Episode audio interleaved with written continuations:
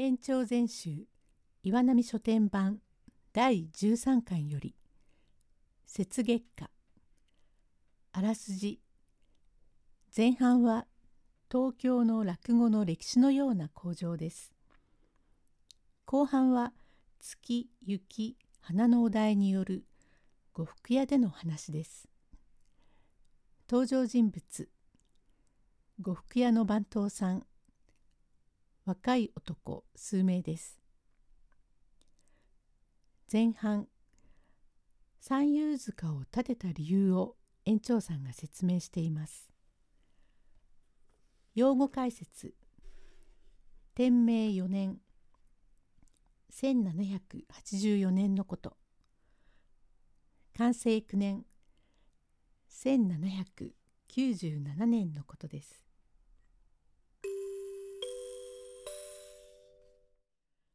さて今日はようこそご参詣くださいまして誠にありがとう存じます。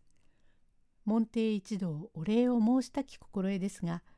大勢ゆえ私が成り代わってお礼を申し上げます。つきましてこの度木墓寺の境内へ三遊塚を建てました次第をちょっと申し上げておきますが何故にかようなことをいたしたかということがお分かりのないお方もございましょうから申し上げおきまするが東京にて話の起こりましたのは天明の4年4月21日でそれから後辛く村くというものが完成の9年から寄せを始めました。その折に三遊亭圓生と申すものがありました。それが初代でございます。浅草の堂前にいましたので堂前の師匠と申します。どういうことか辛く村くも呼び捨てにいたしていましたが辛く村くの方で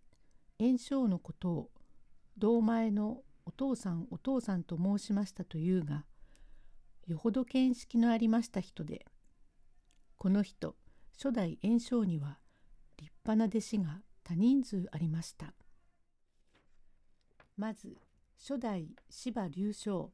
大場将と申すが元祖の芝居係をした方でその他古今亭新将私の師になりました二代目円生それに三増亭枯渇と申す者は元三遊亭でありましたのを七代目團十郎の声色がうまいので三増亭枯渇となりました。劉将の弟子に劉馬劉長というものができこれは孫弟子でございます。枯渇の弟子に勝次郎というものがありあれは先代玉助の孫弟子でござります。おいおい彦弟子に優れた名人が大勢できまして話家仲間の大半はこの人初代炎章の門徒でございました。すると流行るものは必ず廃ると申しまして二代目炎症になりますとおいおい追尾いたしだんだんと弟子がなくなりその中私の師匠は老体になりましたので弟子は皆ちりちりと他の歯へ入るように相なりましたので私が18歳の時に延長という名をつけようと思い師匠のとこへ相談に参りましてこれこれの名に改めたいがどうかというとそれは至極よかろうと申しましたからそれより延長という名になりました。なれども元祖延生の寺は浅草森下に金龍寺という森様のご母体所でございます。そこに元祖延生の墓が無縁になって誰も工芸を手向けるものがございません。ことに初代は盛大でありましたが二代目から大きに追尾してきたからお前さんのようにこの三遊門派のものがおいおい増えるように私は心がけますからその代わりどうか話の上手になるようお守んなすってくださいと私は若い両家で願掛けを戦士の墓へいたしましたは忘れもいたしません。18歳の4月21日でそれからおいおいとまあまことに拙い延長ではございますなれども弟子が増えてただいまではご存知の通りの大勢でその中に優れて行われますものもよほどございますからどうか早く火を立てたいと存じていましたがなかなか容易にはできませんでございましたが幸せと小さい石でも見つけてまず三遊亭の元祖炎章と二代目私の師匠と合わせて供養のため揚々の思いで建てました三遊塚でございます。これから門弟が盛大に引き続きましておいおい門弟も増え昔のごとく営業の繁盛いたしますようなことにどうかいたしとう存じます。今日はまた皆様をお招き申してご迷惑でございましたろうが皆真のご婚姻のお方々計りお招き申したのでございます。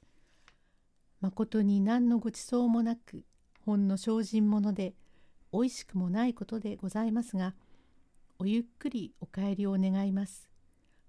おいおい日が傾きます。少しは涼しゅう相なりましょう。まだご飯を召し上がらずお腹の空いたような顔つきも見えますから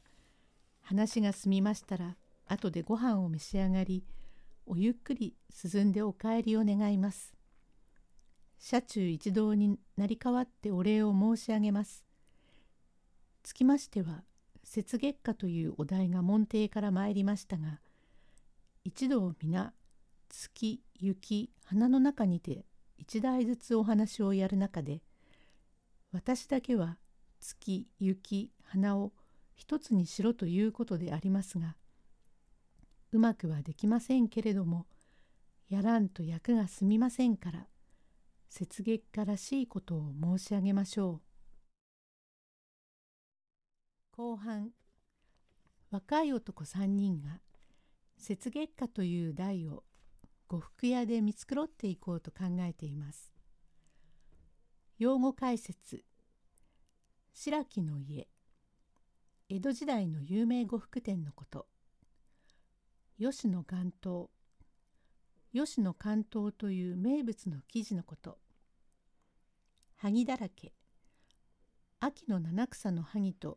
継ぎはぎの萩をかけたシャレのこと。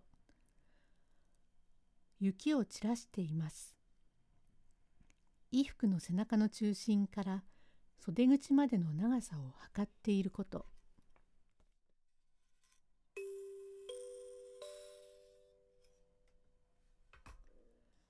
若い男が三人連れで白木の家が繁盛だというので店へ座り込んで小粋な人が男番頭さんへえ雪月花という台を取って三人で遊びに行くのですがわしのなりは春なんだが何か思いつきのなりはありやすめえか。番頭さようでげす春のお題ではお羽織は勾配織をうぐいす茶の紋付きに染めそれを脱ぐと恩こそでは八重桜の紋付きはいかがでげしょう。お召し物では黒ではいけません。ネズミのごく濃い色で黒染めに遊ばしてお裏のところはぜひ花色。恩帯を吉の元旦になすったらどうで。なるほど。これはいいな。おう、番頭さん、おいら、秋だよ。秋ならば、七草の思いつきに遊ばしたらどうでげす？うん、どういうことに？さようでげす。まず、向島へいらしてて、七草をご覧なすって、吉原へいらっしゃって、稲本の月岡という花魁をお買いなすって、芸妓はお月におつゆをお呼びなされたらよろしかろうと思います。女郎はお見ないしの縁があります。お羽織は金気境などがお色気があって良いように存じます。胴裏は寄せ切れでござります。ふう、とんだ工場茶番だな。うん、なるほど。胴裏はどうするんだとえ？寄せ切りに遊ばすのでどこもかしこも萩だらけでござります。あとは冬だよ。早くしてくんな。